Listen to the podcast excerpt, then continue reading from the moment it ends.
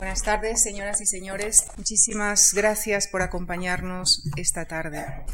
Con el propósito de tener una visión completa de la Guerra de la Independencia, hemos convocado en este ciclo no solamente a historiadores españoles, sino que también hemos querido dar la voz a un hispanista francés. Es, por tanto, para nosotros una gran satisfacción recibir esta tarde al profesor Gerard Dufour, a quien en nombre de la Fundación Juan Marc agradecemos su deferencia por haber aceptado participar en este ciclo que ha sido coordinado por el profesor García Cárcel. El profesor eh, Dufour es rector honorario y profesor emérito de la Universidad de Provenza, Francia. Obtuvo su doctorado en la Sorbona y desde entonces ha centrado su labor investigadora fundamentalmente en el estudio de la Guerra de la Independencia, sobre la que publicó un libro que ha sido eh, reeditado varias veces. Autor de un gran número de textos publicados en España, Francia y Suiza, es miembro del comité editorial de prestigiosas revistas científicas tanto en España como en Francia y autor de más de un centenar de artículos. Es asimismo miembro del Comité Científico del Bicentenario de los Sitios de Zaragoza, constituido por la Fundación Zaragoza 2008. En la conferencia de esta tarde, el profesor Dufour examinará la figura de los capitanes de artillería Luis Daoiz y Pedro Velarde en torno al 2 de mayo de 1808, analizando las circunstancias que motivaron que ambos se constituyeran en protagonistas fundamentales del mito de la nación indomable. Muchas gracias. Muchísimas gracias por esta presentación Quiero obviamente agradecer a la prestigiosa Fundación Juan March el haberme invitado a dar esta conferencia y agradecer también al profesor Ricardo Cárcel que, que coordina este, este ciclo de conferencias, el haberme invitado. Efectivamente, para quien viene a dar una conferencia siempre es un honor, pero en mi calidad de francés es un honor todavía más importante cuando esta conferencia se da en España. Y máxime cuando lleva sobre la guerra de la independencia y máxime aún cuando se trata del 2 de mayo. Efectivamente, mm, mi condición de francés no dice mucho a favor mío por lo que se trata del 2 de mayo. Hay que decir que el 2 de mayo, lo digo claramente desde el principio, para que no haya ninguna duda, el 2 de mayo fue por parte de los franceses y concretamente de Murat y de Napoleón, como veremos, un crimen con premeditación. Y bueno, pues ha dejado una carga emocional tan importante que las relaciones entre Francia y España quedaron desde este momento afectadas no únicamente por lo que se refiere a la guerra de la independencia, pero para siglos. De manera muy concreta, de manera muy concreta, durante el Segundo Imperio, cuando el sobrino, o supuesto sobrino, porque hay muchas dudas al respecto, pero cuando el sobrino o supuesto sobrino de Napoleón reinó en Francia, la emperatriz Eugenia de Montijo, pues se mostró muy reacia, muy reacia a aceptar en los palacios imperiales a la familia de los Murat, que sin embargo formaban parte de la misma familia del emperador por haber sido Murat, el gran duque de Berg, cuñado de Napoleón. Otro ejemplo de la huella que ha dejado el 2 de mayo en las relaciones franco-españolas, hace un siglo, cuando se conmemoró el bicentenario de la Guerra de la Independencia, se pudo organizar en Zaragoza una exposición franco-española sobre los sitios. Un acto, un acto de acercamiento, un acto para no olvidar sino perdonar los rigores, los desastres de la guerra, como decía, decía Goya, pero en cambio no fue posible con el 2 de mayo. El 2 de mayo sigue siendo pues una fractura entre los franceses y los españoles. Y les confieso que para mí el tener el honor de dar esta conferencia sobre el 2 de mayo y las figuras de Daoiz y Velarde, lo considero, o me hace la ilusión considerarlo, como un pinito hacia, hacia esa reconciliación de los que son, por una parte, mis compatriotas, que son los franceses, y los a los que considero como mi gente, que son los españoles. Ahora bien, el hecho de ser francés no tiene únicamente desventajas, sino que tiene también sus ventajas por lo que se refiere a la historia, y es evidentemente la posibilidad y la facilidad de acercarse a las fuentes conservadas en París, sea en el, en el archivo militar de Vincennes, sea en el archivo de asuntos del Ministerio de Asuntos Exteriores o en el Archivo Histórico Nacional francés. Eso permite contrarrestar dos visiones, dos interpretaciones, dos fuentes totalmente distintas. Y tengo que confesar, y veremos que sin embargo eso no carece de interés, tengo que confesar que por lo que se refiere al 2 de mayo, o más concretamente, más exactamente, a las figuras de Daoiz y Velarde, las fuentes francesas no sirven. Las fuentes francesas no sirven porque tenemos una ausencia total, total, de referencia a Daoiz y Velarde, por una parte, y de manera mucho más general al papel de los militares españoles en el 2 de mayo. Unos ejemplos cuando me, refiero, me refiero evidentemente a las fuentes, o sea, fuentes de la época, no a lo que pueden decir los historiadores luego, pero las fuentes. Y por ejemplo, cuando el gran duque de Berg, Murat, dio cuenta a Napoleón de lo que había pasado el 2 de mayo, que lo hizo el, el 3 a las 4 de la madrugada, pues escribió lo siguiente. Por lo general, las tropas españolas se han portado muy bien. Muy bien significa que no intervinieron, ¿eh? cuidado con el significado de la palabra. Por lo general, las tropas españolas se han portado muy bien, a excepción de unos cuantos soldados, insisto en la palabra de soldados, no habla de oficiales, soldados, que se habían unido al populacho los guardias de corps se portaron bastante bien y se portó muy bien la guarnición, especialmente la Guardia Balona.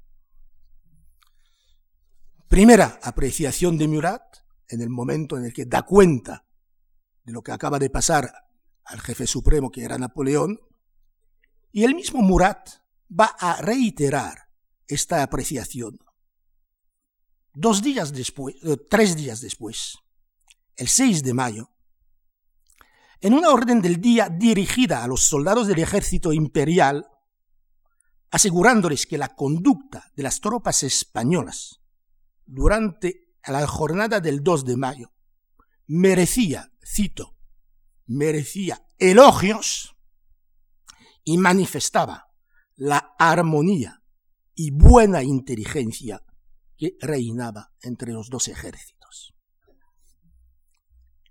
El mismo día, el mismo día, 6 de, 6 de mayo, el propio Murat hizo publicar en la Gaceta de Madrid la proclama que había dirigido a los madrileños el 2 de mayo por la tarde y en la que declaraba también Su Alteza Imperial, el Gran Duque de Berg, ha manifestado a la tropa de Casa Real y a la guarnición de Madrid lo satisfecho que había quedado con la buena conducta. Su Alteza había observado en los militares que la componían viendo que se habían unido con la tropa del emperador para reprimir la rebelión del populacho. Y añadía, hoy por la mañana, todos los oficiales generales y toda la oficialidad de la tropa de Casa Real y de la guarnición de esta corte han tenido la honra de presentarse a su Alteza Imperial y Real, concretamente a Murat, al propio Murat, para reiterar la oferta de sus servicios. Y por si todo ello fuese poco, insistía al final del texto, volviendo a afirmar que presentaba a los oficiales generales y militares empleados en las varias provincias de la monarquía como un modelo de su conducta, la que ha observado la tropa de la Casa Real, la guarnición de Madrid y cuántos militares se hallan en la corte en esta lamentable atención. Así que, cuando Murat se me mostró muy prolijo, pero cuando digo muy prolijo, es muy prolijo, en sus informes al emperador sobre la actuación de los famosos mamelucos y de su jefe, el coronel eh, Domenil, que, bueno, pues atravesó varias veces la Plaza del Sol para cargar a la muchedumbre, o sea, para hacer el mayor número de bajas posibles entre los amotinados, pues Murat no soltó ni una palabra sobre los acontecimientos ocurridos en el Parque de Artillería de Monteleón.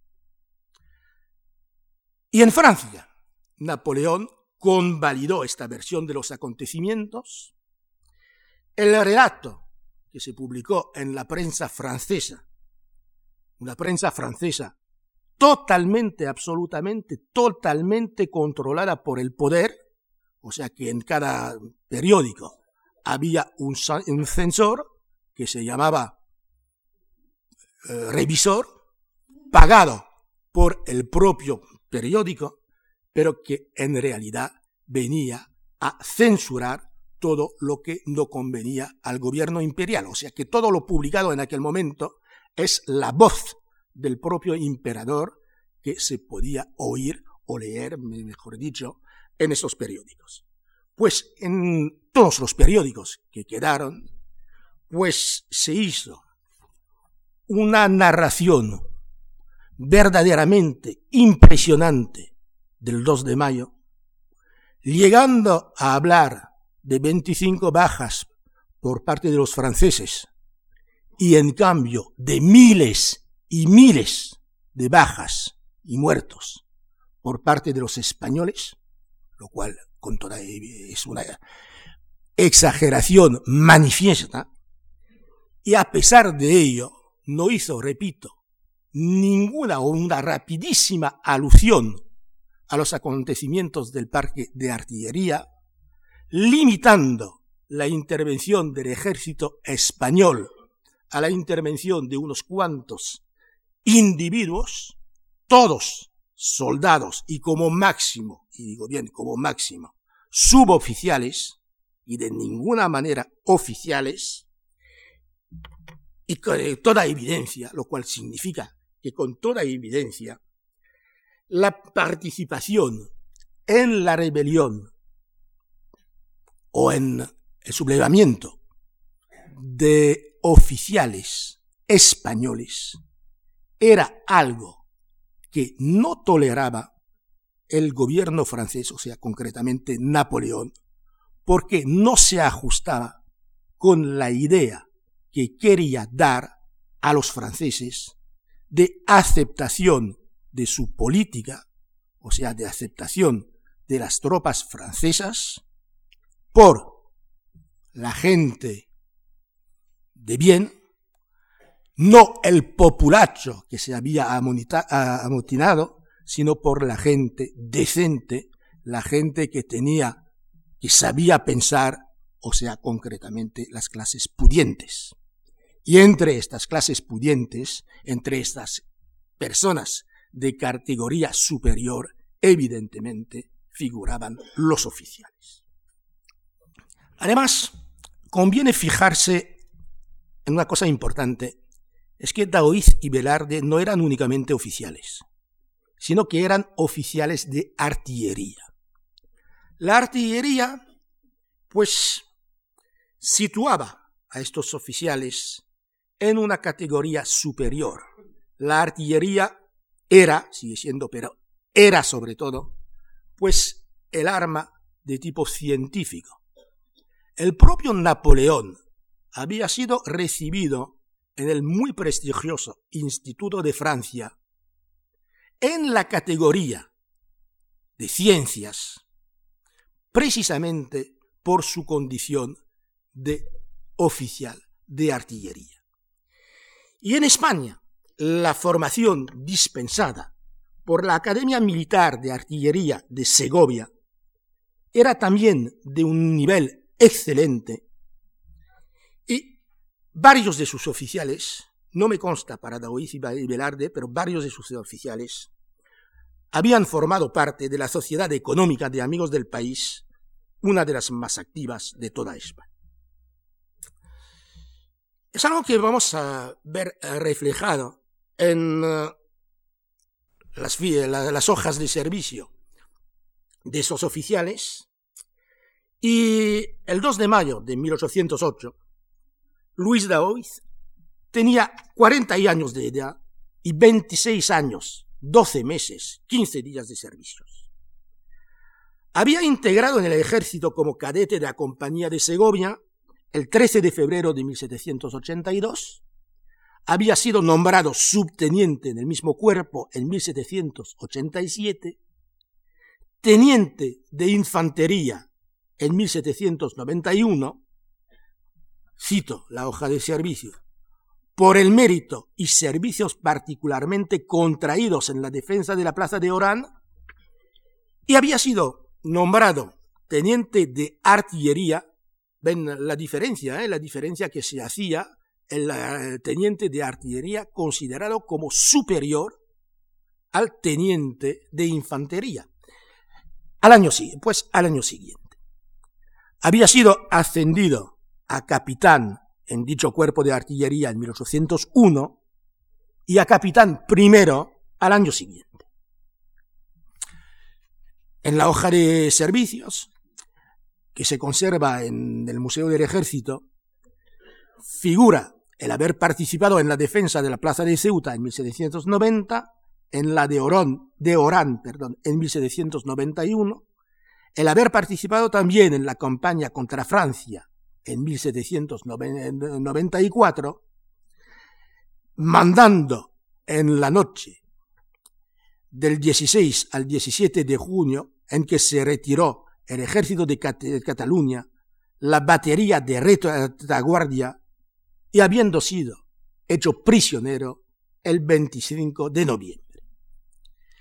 En 1797 había embarcado en la escuadra del océano y había mandado una tartana cañonera y había participado en el ataque a, eh, a un navío inglés llamado el Poderoso y contra la guerra y durante la guerra contra Inglaterra había embarcado en el navío San Ildefonso para escoltar los convoyes procedentes de América.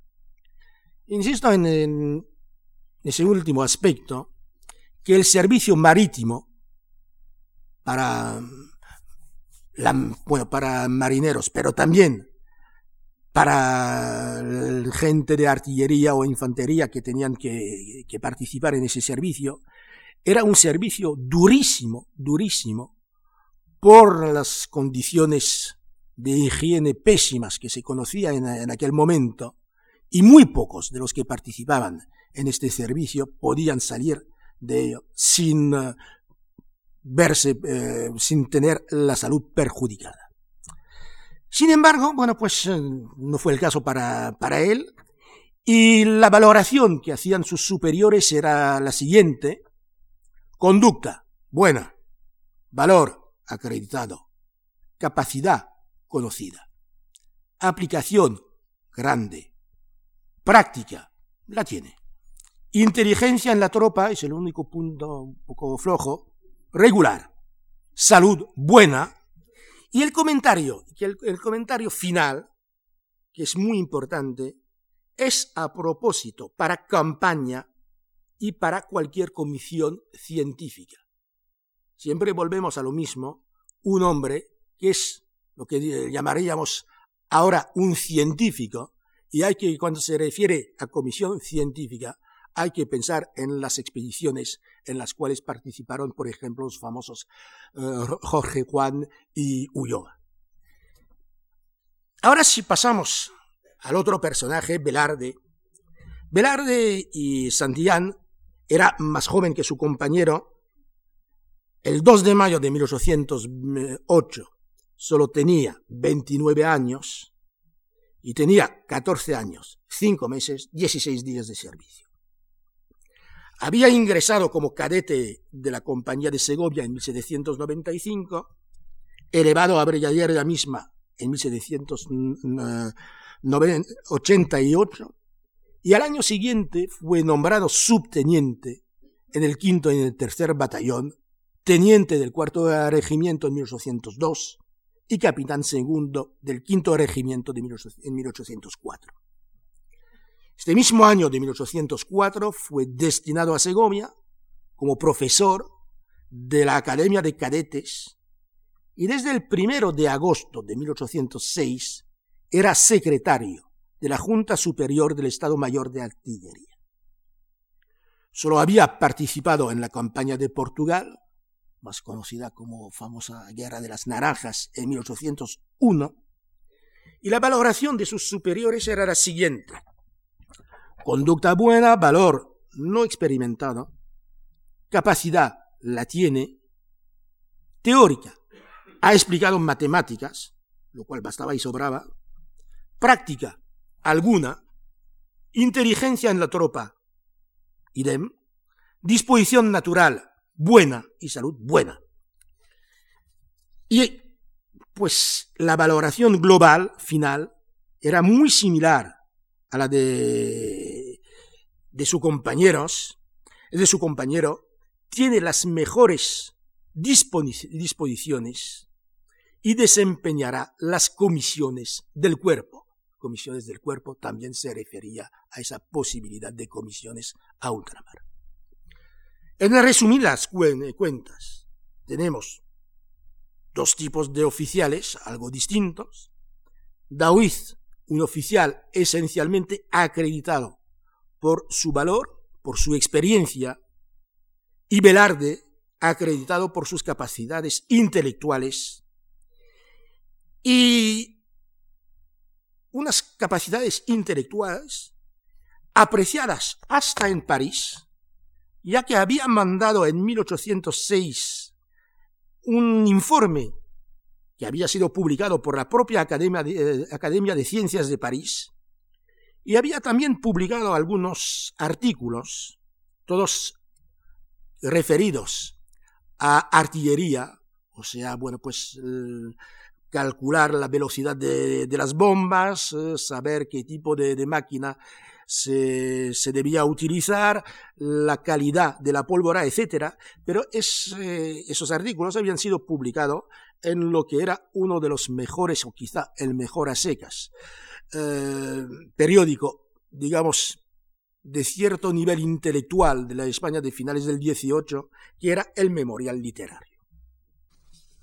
¿Cuáles fueron los antecedentes de Daoiz y Velarde antes del 2 de mayo? Pues antes del 2 de mayo ambos habían manifestado una voluntad de resistir y de oponerse a la invasión de España por las tropas francesas. Por sus dotes intelectuales, su capacidad, su inteligencia, Berarde había sido elegido a mediados de marzo de 1808 para adelantarse a Murat, cuando apareció muy claramente que su propósito no era de ninguna manera irse a Portugal a reunirse con lo que ya había de tropas en aquel país, sino salir del camino de Portugal para acercarse y controlar Madrid. Se acercó efectivamente a Murat, la entrevista tuvo lugar en Buitrago y con lo inteligente que era, pues no tardó en percatarse de que el gran duque de Berg venía con la voluntad de apoderarse de España y de controlar todas las ciudades y ciudadelas. O sea que a finales de abril, como secretario de la Junta Superior del Estado Mayor de Artillería, había realizado un estudio sobre la localización de los depósitos de armamento existentes y del material, y también había hecho un presentado a sus superiores un balance comparativo de las fuerzas españolas y francesas. O sea que este informe, que había transmitido a sus superiores, constituía la base de un plan de defensa que transmitió a la Junta de Gobierno y que el ministro de la Guerra, O'Farrill, que no lo olvidemos, va a ser el ministro de la Guerra de José I, archivó llana y sencillamente. Asimismo, con otros oficiales del cuerpo de artillería, se había reunido para confeccionar cartuchos para abastecer a la guarnición de Madrid. Esta fabricación artesanal tuvo lugar primero en el mismo parque de artillería, pero por haberse enterado los franceses, pues se prohibió ese tipo de reuniones y esa fabricación, con lo cual esos oficiales se transfirieron a una casa particular para seguir preparando cartuchos.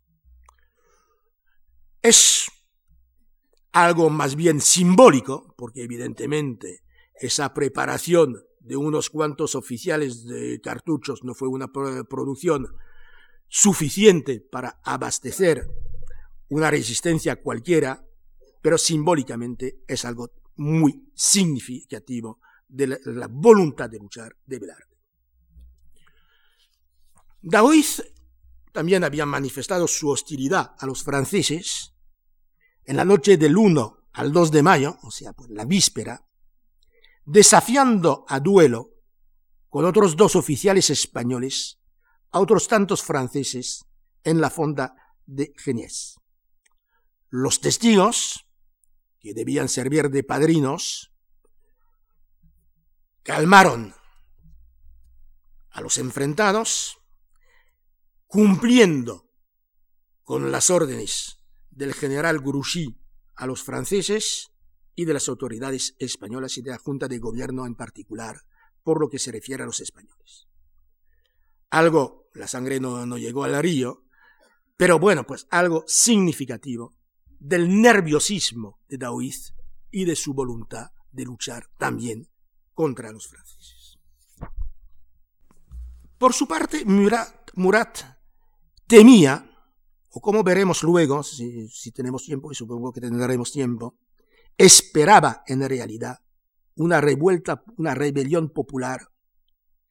El primero de mayo hizo poner a sus tropas sobre las armas y presionó a la Junta de Gobierno que había recibido de Fernando VII la orden, cito textualmente, que no se hiciese novedad en la conducta tenida con los franceses para evitar funestas consecuencias contra el rey y cuantos españoles acompañaban a, a su majestad. Entre las disposiciones que tomó la Junta, dos afectaban particularmente a los 3.000 militares españoles que formaban la guarnición de Madrid, la orden dada a la tropa de retirarse a sus cuarteles con prohibición formal de juntarse con el paisanaje y la de retirar las municiones a las tropas que estaban de servicio. O sea que la guarnición de Madrid compuesta, reitero, de 3.000 hombres. El mismo número de hombres que estaban de guarnición en Madrid por parte de los franceses. cuidado que los franceses cercaban la capital con otros tan, con unos 15, entre 15 y 17 mil hombres. O sea, un total de 20 mil hombres. Pero esos 3 mil hombres que formaban la guarnición de Madrid, esos 3 mil españoles, militares españoles, estaban encerrados en sus cuarteles y los que estaban fuera de servicio estaban con los fusiles, pero los fusiles descargados. O sea, únicamente bayonetas para defenderse o atacar. El 2 de mayo por la mañana, Daoiz y Velarde estaban en la Junta Superior de, de Artillería, o sea, en el centro, cerca de San Jerónimo, y entre las 10 y las 11 de la mañana, pues se informó de la difícil situación en que se hallaban los 16 hombres y un oficial conoce el nombre de ese oficial, se, llamaba el Rafael de Arango, un teniente, encargados de la guardia del parque. Y frente a esta noticia, el coronel José Navarro Falcón, que, eh, que mandaba dicha junta, dio la orden a Daoiz de hacerse cargo del parque de artillería, comunicándole la orden que había recibido de la Junta de Gobierno. De hecho, la situación no podía ser más tensa, ya que un, destacamento del tren de artillería francesa, de 75 hombres y 5 oficiales, había tomado posesión del parque ante el que venía a reunirse la muchedumbre que venía a buscar armas. Velarde, por su parte, se había quedado en su despacho y se oían tiros de fusil en la calle ancha de San Bernardo. A las once, cuando el tiroteo se hizo, continuo, no pudo más. Intentó convencer al coronel Navarro Falcón de la conveniencia de luchar contra los franceses, pero evidentemente fue en vano. El coronel, pues respetó, aplicó las órdenes que había recibido de la Junta. En ese caso, Velarde cometió un auténtico acto de rebeldía saliéndose a la calle, quitando el despacho donde estaba, y armado de, un fusil, acompañado por una ordenanza y dos eh, escribientes meritorios, salió con dirección al parque de artillería. Cuando llegó al cuartel de Mejorada, sito en la calle ancha de San Bernardo, convenció al coronel del Regimiento de Infantería de Línea Voluntarios del Estado, don Esteban eh, Giraldes Cimerino, marqués de Casariera, de darle fuerzas suficientes para contener a la gente que se había agrupado en frente del parque de artillería. El marqués se las concedió y Velarde alcanzó el parque con 33 fusileros y ocho, y oficiales, entre los cuales el teniente, que también perderá la, la vida en el 2 de mayo, el teniente de infantería Jacinto Ruiz Mendoza. Mm, unas fuerzas reducidas, total 41 hombres, nada más. Hemos visto un total de 83 hombres por parte de los franceses y, sin embargo, cuando intervinieron esos militares españoles, los franceses se rindieron y no opusieron resistencia ninguna. Depositaron las armas y se constituyeron prisioneros. La pregunta, la pregunta a la que había que contestar ir inmediatamente era saber si armar o no a la muchedumbre venía a reclamar armas. El coronel sargento mayor de la Plaza de Madrid, don Francisco Javier de Valcárcel, que como otros oficiales había venido a presentarse en el parque de artillería, afirmó, reiteró, que la Junta de Gobierno estaba afirmó y repitió, no reiteró, sino que repitió, que la Junta de Gobierno estaba dispuesta a armar al pueblo, lo que era totalmente falso. Pero lo cierto es que en el cuartel de, las Guardias Españolas y en el aretén de inválidos de las casas consistoriales se habían distribuido armas. Como comandante del parque, la decisión le tocaba evidentemente a Daoiz. Y él había recibido la orden terminante de no mezclarse con el paisanaje. Así que no creyó al coronel Valcárcel, pero conferenció sobre el asunto con el capitán Velarde y después de hablar, decidieron, ambos decidieron armar al pueblo. De manera curiosa, lo que buscaban eran fusiles, pero no los fusiles con municiones, porque la mayoría la gente no sabía utilizar, no sabía disparar correctamente, sino lo que buscaban eran los fusiles con las bayonetas para luchar cuerpo a cuerpo con los militares imperiales.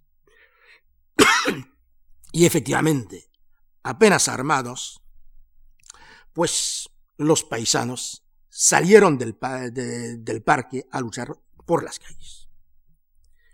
Daoiz quiso hacerse fuerte en este parque, donde disponía de piezas de artillerías, y mandó cerrar de nuevo las puertas, y se quedaron con los militares del parque, unos ochenta paisanos, para defender, para la defensa del parque con los militares.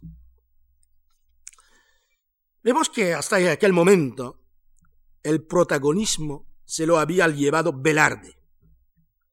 Y a partir de ese momento asumió el mando Daoiz. Hizo instalar una batería de cuatro cañones abocados a la puerta y cargados con balas, ya que no se pudo acceder al almacén donde se hallaba la metralla, que hubiera sido mucho más eficaz, por ausencia del que llevaba la, llave. Es una tontería, pero a veces hay cosas así. A las doce se presentó un batallón del Regimiento de Infantería de Westfalia, imperial, que quiso forzar la entrada. Tres de los cañones dispararon al mismo tiempo a través de la puerta, causando la desbandada de los imperiales que dejaron en el suelo numerosos muertos.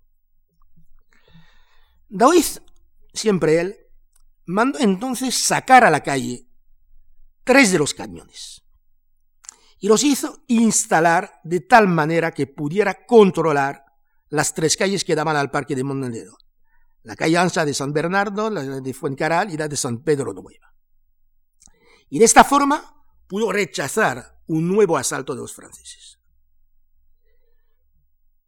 Hubo un tercer ataque de las tropas imperiales que estaban llegando a la puerta del parque cuando apareció a todo correr por la calle de San Pedro Nueva un caballero con un pañuelo blanco.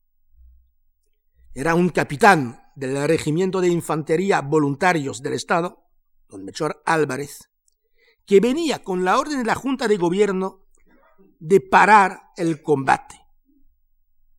Daoiz dio la orden de cesar el fuego y se reunió con Velarde y el emisario de la Junta. Por parte de las tropas imperiales, el coronel Montolón, que mandaba las tropas, ordenó eh, también cesar el fuego y para que no quedara ninguna duda sobre sus intenciones, hizo incluso poner los fusiles culatas arriba. Pero cuando ya se habían reído, con, algunos otros oficiales franceses, con Daois y Velarde, cuando se iba a hablar el emisario de la Junta de Gobierno, nuestros dos capitanes de artillería y los franceses, sin ningún orden, por ninguna parte, pues se rompió la tregua por un cañonazo que causó importantes bajas entre los franceses. El coronel Montolón y los oficiales franceses que le habían acompañado quedaron prisioneros y se reanudó el combate. Esta vez con ventaja de los franceses, que instalaron una pieza de artillería en la calle de San Miguel y San José, apuntando a la puerta. Lograron, después de bombardear la puerta, penetrar en el parque y se disponían a la masacre de sus adversarios, cuando el teniente general don Claudio Ana de San Simón, marqués de San Simón, a nombre de la Junta de Gobierno, obtuvo que cesara de nuevo el combate. Sin embargo, ello no impidió que después de esa cesación del combate se mató al capitán Velarde de un pistoletazo disparado por la espalda. Los franceses, los soldados franceses, se empeñaron a bayonetazos en contra de su cadáver. Incluso llegaron al extremo de despojarle de su uniforme. Daoiz, por su parte, herido en una pierna, se sostenía en el cañón que había quedado dentro del parque. El general francés Lefranc le insultó. Y como Daoiz, a pesar de su herida, hizo el ademán de acometer al general francés con su sable, para vengarse, claro, pues los soldados franceses que estaban presentes le cocieron a bellotedazos limpios. Sin embargo, no murió en el acto. Un cirujano francés le atendió y fue trasladado a la casa cercana del marqués de Mejorada, donde pudo confesar. Llegó un teniente de cura de la parroquia de San Marcos y pudo confesar. Después le llevaron a su propia casa, en el segundo piso del 12 de la calle de la Ternera, y allí falleció a las dos de la noche, cuando el teniente de cura de San Martín, Fray Román de García, le traía el, el viático. Creo que conviene, distinguir la actitud de estos dos personajes que fueron unidos por la muerte, y eso para siempre, en la memoria colectiva de los españoles, y que mostraron el mismo heroísmo en la defensa del parque de artillería. En efecto, aunque procedían del mismo cuerpo, habían tenido una carrera, al fin y al cabo, bastante similar. La actitud de Daoiz y la de Velarde no fueron similares durante los acontecimientos del 2 de mayo de 1808, al menos al principio. En efecto, Daoiz vaciló. Su primera reacción ante los acontecimientos fue cumplir con la consigna que le había dado su jefe, el coronel Navarro Falcón, que a su vez obedecía las órdenes que le había comunicado la Junta de Gobierno en cumplimiento de las instrucciones dadas por el propio Fernando VII. O sea que, bueno, pues estaba al final de la cadena de mandos que todos coincidían en lo mismo.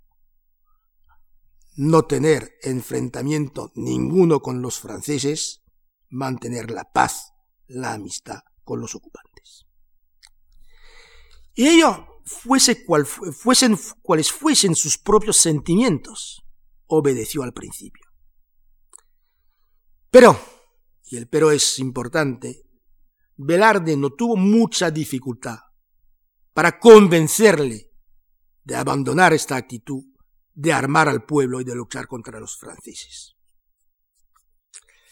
Velarde, en cambio, estuvo dispuesto desde el primer momento a luchar contra los franceses. Al oír el tiroteo por las calles, intentó convencer a su superior, el coronel Navarro, de la conveniencia de tomar las armas contra los gabachos y frente a la negativa de este oficial, cometió un auténtico acto de insubordinación, tomando la decisión de salir armado a la calle con tres hombres que le acompañaron. Tenía muy claro lo que debía hacer, puesto que más bien que unirse a algún grupo de patriotas que luchaban contra los soldados de Murat, se fue al parque de artillería, cuyo control evidentemente constituía un objetivo estratégico capital, pasando primero por el cuartel de Mejorada, donde consiguió refuerzos con el pretexto, pretexto falso, claro, de contener a la muchedumbre que se había agrupado en la puerta del pan. Ahora se, se plantea un problema que es un problema muy importante, que es saber si Velarde actuó de forma espontánea o aplicó un plan preparado de antemano. No faltan motivos para creer que el 2 de mayo fue el resultado de lo que llamó Murat una conspiración y que en realidad fue únicamente una preparación de este acto de rebelión en contra de los ocupantes. El propio Murat lo acreditó en su proclama a los madrileños del 21 de mayo de 1808, declarando, con repetidos informes me avisaban de los esfuerzos de los malintencionados. Malintencionados son los patriotas, evidentemente. Pero todavía ponía mi conato en persuadirme que a que nadie turbaría el público sosiego. Estaba prevenido para todo, pero esperanzado de que serían superfluas mis precauciones. Hoy por la mañana ha reventado la mina que comunicaba de antemano una muchedumbre de indicios que se había preparado en los liberos incendiarios y con todos los medios con que se consigue descarriar al popular. En efecto, hay que decir que esa teoría de la conspiración puede apoyarse en esa fabricación artesanal de cartuchos en la que participó Velarde. Sin embargo, la rebelión contra los franceses no hubiera podido verificarse si no hubiera existido un profundo sentimiento de exasperación hacia las tropas imperiales. Y prueba de ello es la conducta del capitán Daoiz, que por primera vez en su vida cometió un acto de insubordinación, algo que le hubiera parecido imposible unos días antes. Eso no quita que Murat esperaba la primera ocasión para reprimir con la mayor dureza cualquier intento de rebelión para escarmiento, no solo de los madrileños, sino de todos los españoles, de toda España.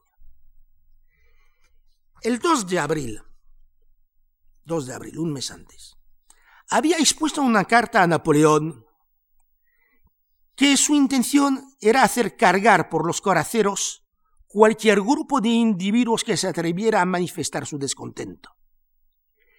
Era, añadía, la única manera de hacerse entender por revoltosos y el propio Napoleón no le disuadió del proyecto.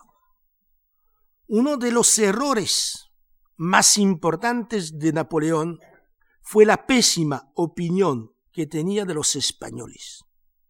Y yo no sé, no puedo saber por qué tenía esa pésima opinión.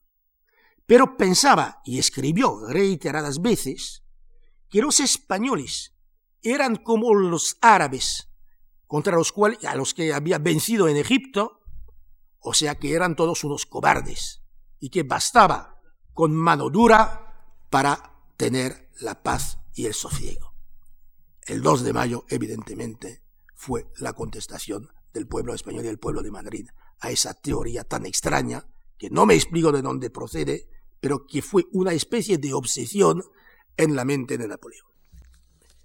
O sea que creo yo que la explicación del 2 de mayo no se limita a una sola explicación.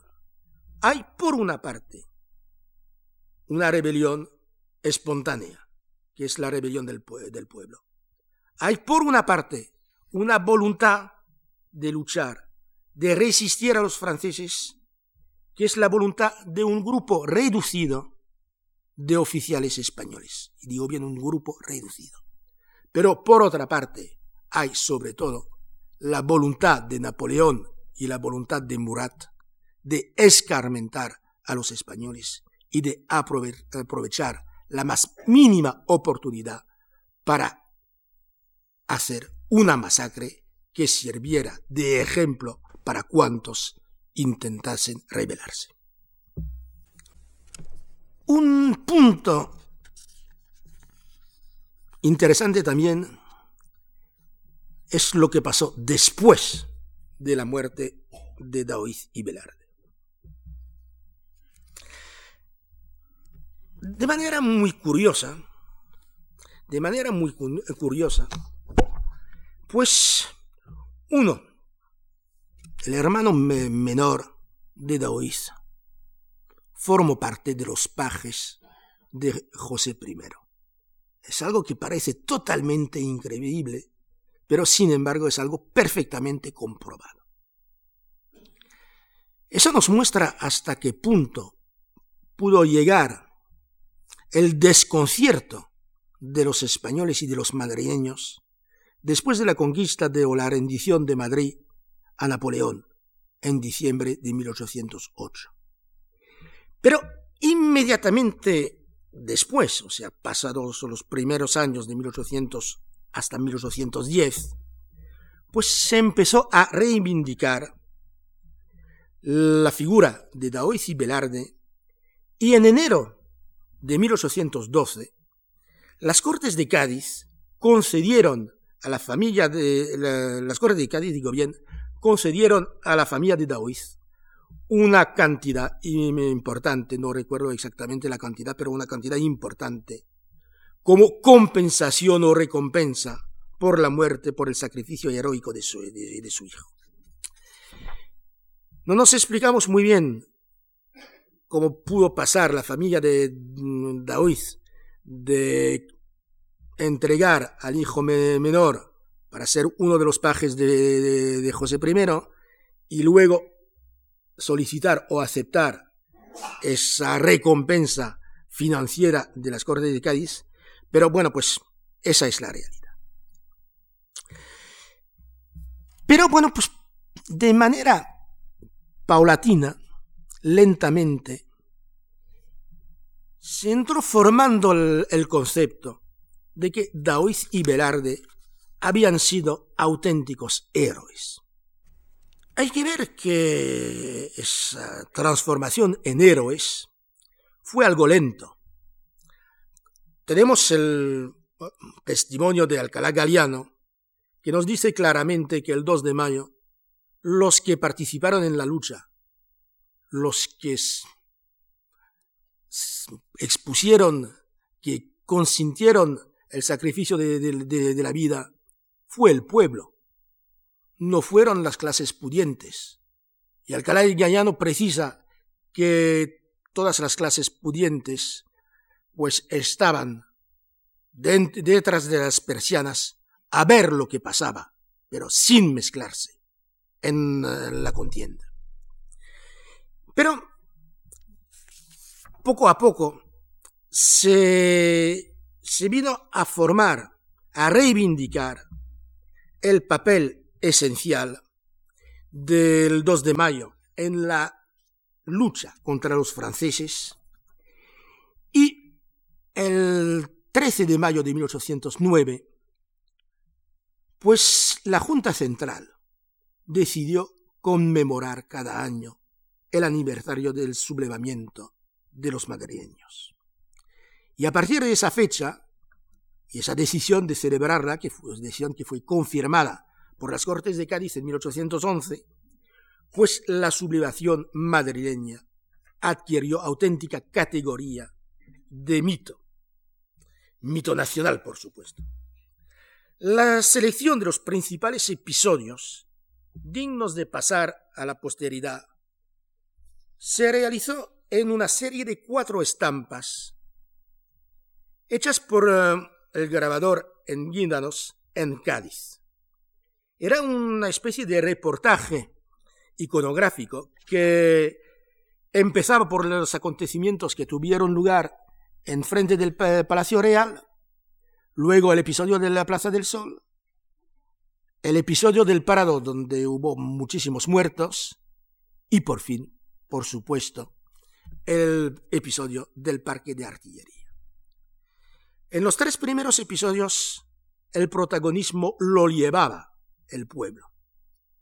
En el Parque de Artillería, evidentemente, pues el protagonismo lo llevaban Daoiz y Belarte, únicas víctimas del 2 de mayo, cuyos nombres eran dignos de recordar.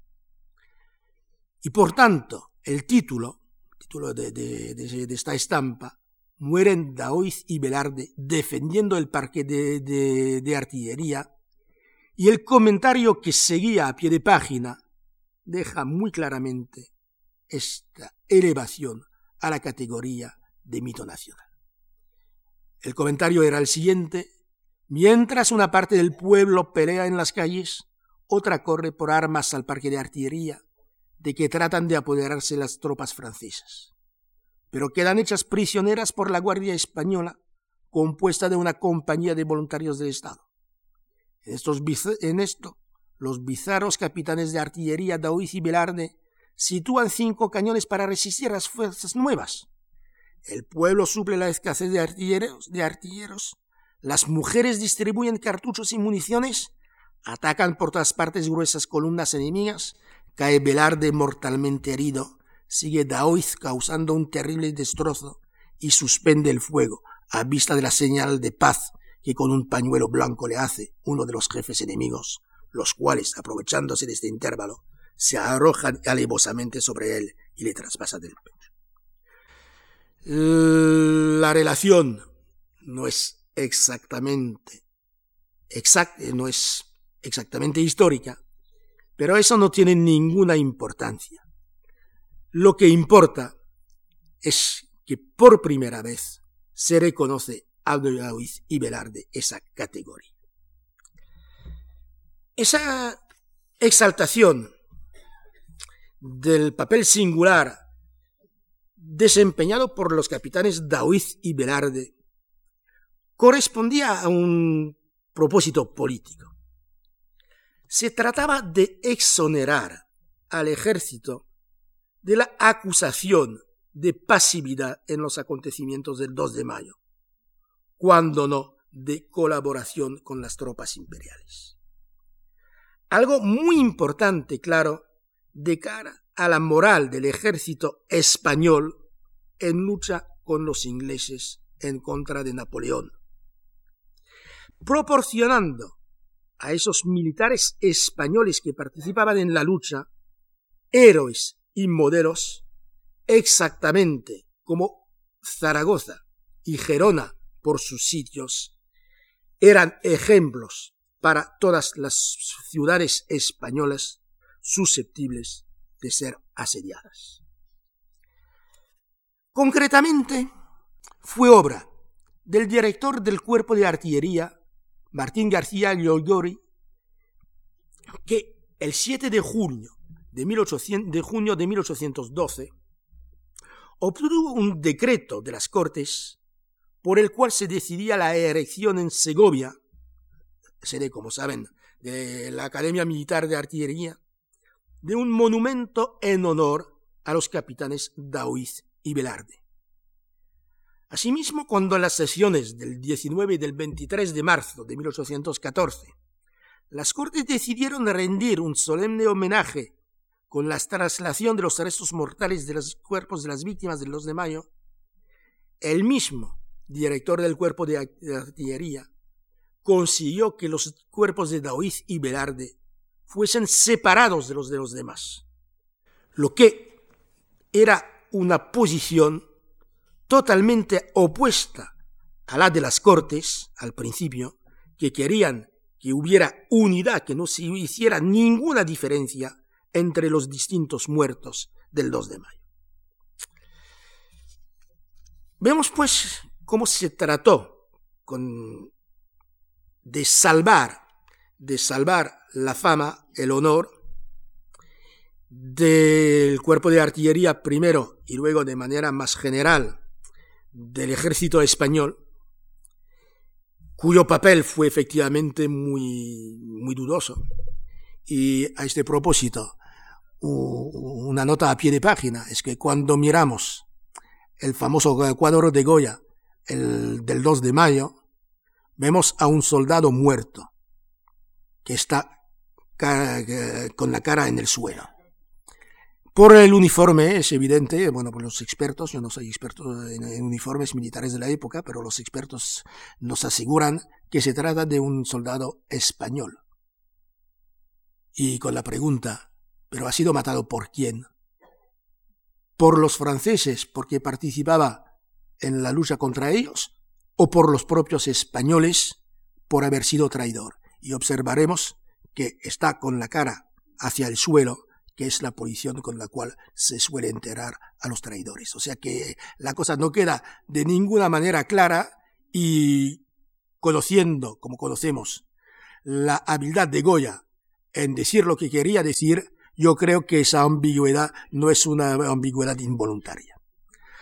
Pues para acabar, y me hago un poco largo, pero bueno, pues supongo que, bueno, deseo, supongo, es mucho decir, pero deseo que me perdonarán, es evidente que a partir de 1814, ahí habrá también extensión con la persona del teniente Ruiz a la infantería, pues se salvó el ejército español de ese compromiso gracias a estos héroes, del compromiso que había adquirido de manera general en el 2 de mayo.